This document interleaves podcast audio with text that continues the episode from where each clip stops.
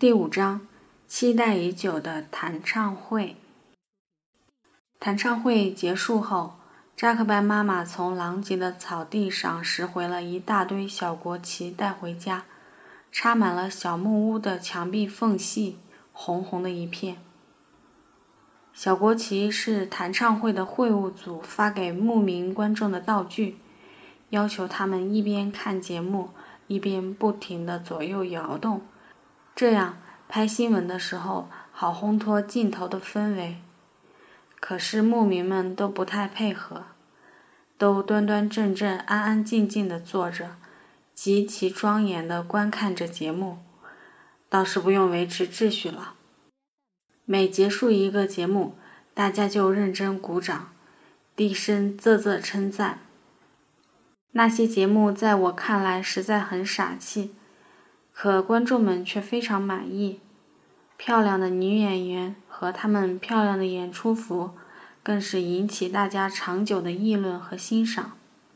况且她们跳舞的动作又那么整齐划一，更是觉得太厉害了。对了。观众里只有扎克拜妈妈一个人愿意挥舞那些小国旗，还舞得很起劲儿呢。直到回了家，坐到了饭桌前，还意犹未尽，忍不住放下茶碗，从墙上拔下一面旗子，大力摇给我们看，身子也跟着左摇右晃的，极投入地回味了一番，然后满意的对我说：“李娟。”弹唱会好得很呐！发给最前面几排观众的是大大的榔头状气膜玩具，马尼拉和加伊娜也各得到一个，但马尼拉的那个坏了个小洞，怎么也吹不饱。他坐在木屋角落里，鼓着腮帮子吹啊吹啊，耐心地吹了快一个钟头。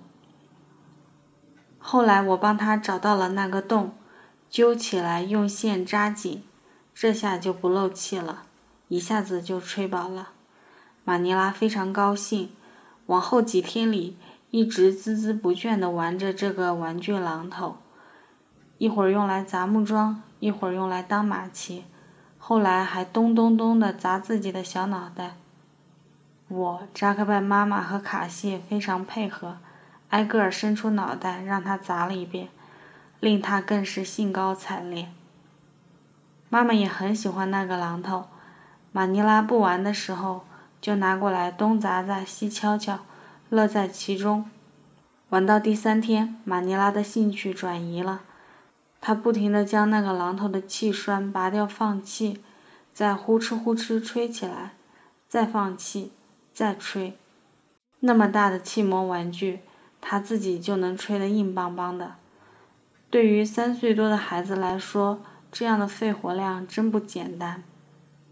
弹唱会的第一天，我们就赶回来了，但司马狐狸和海拉提还留在那里继续玩。第二天，司马狐狸仍然没回来，海拉提回来时牵回了他的马。天啦，马都骑不成了，不晓得在那边狂欢成啥样了。这小子第三天上午才回家，不晓得骑的谁的马。还从弹唱会上的小摊铺里买回了红色的染发剂，于是到了下午，他就顶着满头红发放羊去了，还剩下一点药粉舍不得丢掉，便染了红指甲。幸好不是在城市里，男孩子染红指甲，司马狐狸整天都在想什么呢？弹唱会举办了整整三天，第一天是开幕式文艺演出。弹唱比赛、刀羊和姑娘追。第二天是摔跤、赛马和拾银子。拾银子也是一种马术比赛，参赛者一边策马奔驰，一边俯身拾取地上散落的包了石子的红绸巾。第三天还有刺绣比赛之类的零零零碎的活动。最后就是颁奖仪式了。去之前大家都很担忧。因为那天一大早就阴着天，朝霞绯红，万一下雨就糟了。自己淋点雨倒无所谓，怕的是会影响演出和比赛。好在后来天气竟还一直不错，就是风大了些。为了看弹唱会，那天卡西和妈妈凌晨两点就起来挤奶了，在煮牛奶、脱脂，忙到天亮才出发。所有人都去看弹唱会了，爷爷一家也走空了，我们的临海孤岛空空荡荡。这一天，山里的每一顶毡房应该都是空的。要是这时候来了一个小偷，那他可得忙死了。不过，就算是小偷，这一天也会忍不住去看弹唱会的。多么隆重的盛会，怎能错过？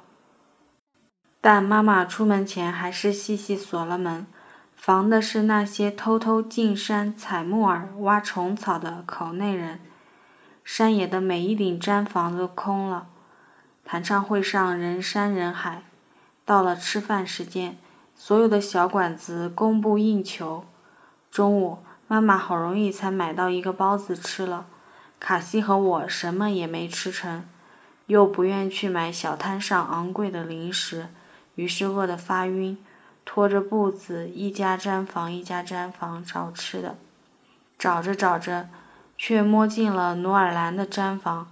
原来他家扎在杰勒苏的毡房离山因恒布拉克很近，而且房子也很新。于是就被政府租用了，扎在赛场外，住进了喀乌图的三十名运动员和代表。我问他能赚多少钱，他喜滋滋地算了起来，一人一天六十块钱，三天的话收入就五千多。我大喊：“天啦，发财了！”但他又很苦恼地告诉我，运动员们胃口都很好。除了饭菜，每天还要宰两只羊，一只羊六百块的话，算下来嘛。他领我去参观他的毡房，很大，从进门的地方就铺满了新毡子，周围一整圈高高堆满了雪白的被垛，真气派。但令人失望的是，参观完毕他就送我们出门了。真是的，明明看到我们很饿的样子，也不帮忙弄点吃的。再说我们又不是运动员，又吃不多。在弹唱会开幕式上，一个看起来德高望重的大阿父，当着所有观众的面，用麦克风做了巴塔，现场宰了一匹马和一只羊呢。我一直惦记着这事儿，分不到肉吃也就算了。汤总得一人发一碗吧，妈妈却说：“霍切，哪来的肉，哪来的汤？”果然，到最后肉味儿也没闻到，肯定都给领导们吃了。领导来了很多，赛场边的空地上停了一大片小汽车，但领导再多也不可能吃完那么多肉啊！啧啧，一匹马和一只羊呢？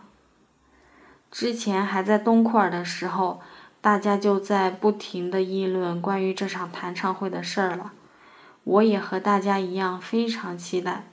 虽说弹唱是听不懂的，但摔跤和赛马比赛总还看得懂吧？再说，说不定司马狐狸也会参赛呢。我们家不也有一匹赛马吗？而且也在几十匹马里取得过名次呢。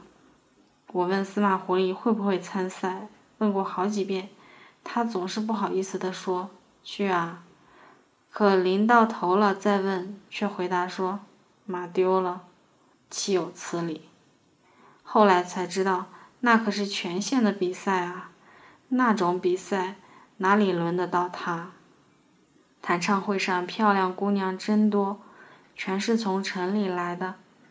老头们也着实修饰了一番，不约而同地戴上了豪华隆重的传统帽子，一顶顶绷着绸缎的面子，翻着狐狸皮的金毛，又高又沉，也不管会不会挡住后面观众的视线。小孩子们一个个被包裹得花花绿绿、闪闪发光，尤其是刚刚举行过割礼仪式的孩子。还披着金丝绒斗篷，背后挂着猫头鹰或白天鹅的羽毛，神气活现。最出风头的是一个三四岁的小孩，穿着一件相当耀眼的半旧的蓝色条绒坎肩，坎肩前前后后竟然密密麻麻钉了一百多枚纽扣，每一枚都独一无二，其中有不少还是纯银的，很有些年代了。门襟上还缝了好几枚中亚国家的银币，其中一枚是中国银元蒋大头。这件坎肩一看就知是一件传家之宝。距弹唱会半公里处的临时商业区也热闹非凡，所有小馆子和小杂货店全是临时搭建的帐篷，非常简陋，但都吵吵嚷嚷，挤满了人。我在人群里跟着挤来挤去，一家店一家店的参观，最后买了一条雪青色底子、粉红花朵图案的纱巾。后来又看中了一个地摊上的狼篦石，我见很多人身上都佩戴着这个，但不知是真是假。幸好这时在人群中遇到了在东库尔认识的男孩塔布斯，他悄悄告诉我。其实那是小马的币石。出门时，卡西带了五十块去花，司马狐狸竟带了两百块。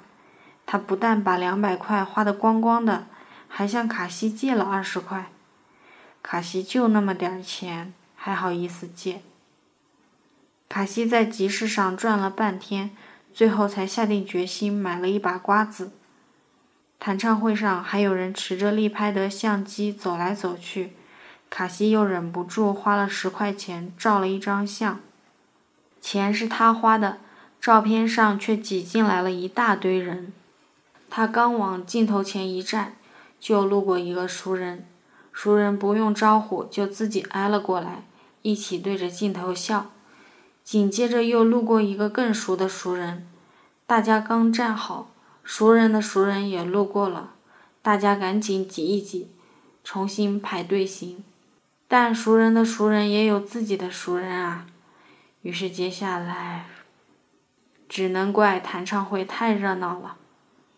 最终这张照片洗出来后，上面足足塞了二十张脸，每张脸绿豆大小，鼻子眼睛都看不清。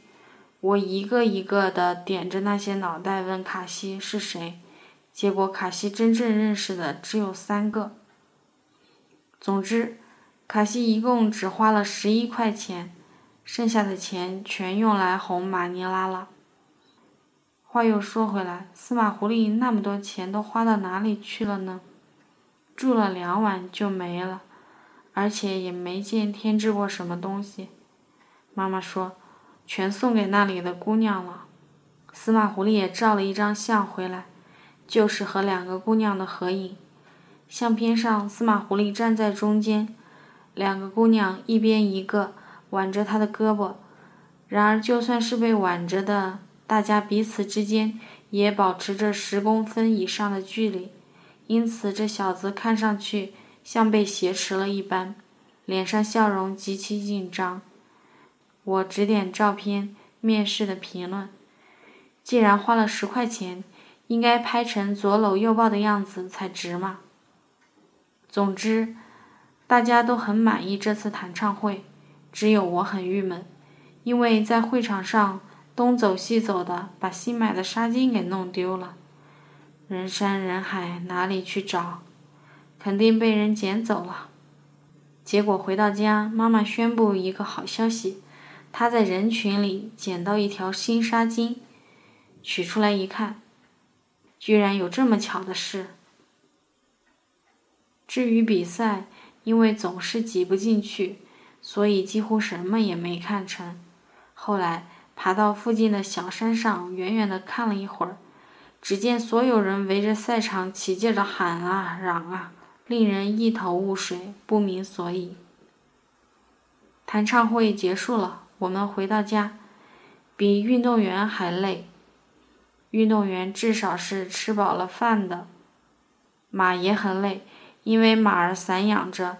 出发头一天只套回了两匹，我和卡西只好共骑一匹，就是亨巴特家的那匹白蹄马。穿过林子上山的最后一节路，又陡又长，马走得很艰难，马背都被鞍子磨破了，血淋淋的，可怜啊！接下来的日子里，我们一直都在谈论弹唱会的事，生活更加安静了。只有小木屋里四处遍插的小国旗们，仍身处当初的热烈与兴奋之中。只有他们不知道盛会已经结束。我也会常常回想那热闹的一天，想起草地上老人们华丽的帽子簇在一起的情景，想起他们高大的身材、沉重扩大的衣袍，他们背在身后的双手持握的考究的马鞭。还有他们彼此间平静、傲慢又庄重的交谈。那时，时光一下子进入到最最完整的古老之中，而城里那些美得出奇的姑娘们，身着耀眼的演出华服，轻松骄傲地站在草地上休息，一个挨着一个，一言不发。于是，时光又在古老的道路上稍稍有所迟疑。开幕式上，当全体观众在阿父的引导下摊开双手做巴塔时，那样的庄严肃穆，则是时光的另一种不可动摇。而我茫然无措。现场还有别的一些汉族人，他们也纷纷模仿着这种姿势，既出于礼貌。也出于新奇，而我一动不动，无所适从。我不能那样做。虽然之前在很多时候、很多场合里，我曾轻松地模仿过这种礼仪，但在眼下这样一个盛大的集会上，在人山人海的哈萨克牧人之间，从来没有像此刻这样真切地感受到自己是个汉族人。我是汉族人，我没有这样的宗教信心，我不能面对没有的东西，没有资格仿效，甚至些许的表演也做不到了。这深沉纯粹的氛围，我不能冒犯。唉，总的来说，这场弹唱会嘛，之前值得期待，之后也值得怀念啊。虽然各种节日本身没什么大惊小怪的。对了，那天的弹唱会开幕式上，有一支集体舞是表现牧民日常生活的一些劳动情景的。当漂亮的城里女孩跳起舞，围成圈，做手搓羊毛绳的动作时，真胡扯！现在哪里还有女孩子会搓绳子呢？接下来。当那些女孩子风姿绰约的甩绳套时，心里又想：我们司马狐狸甩绳套嘛，那才叫地道呢。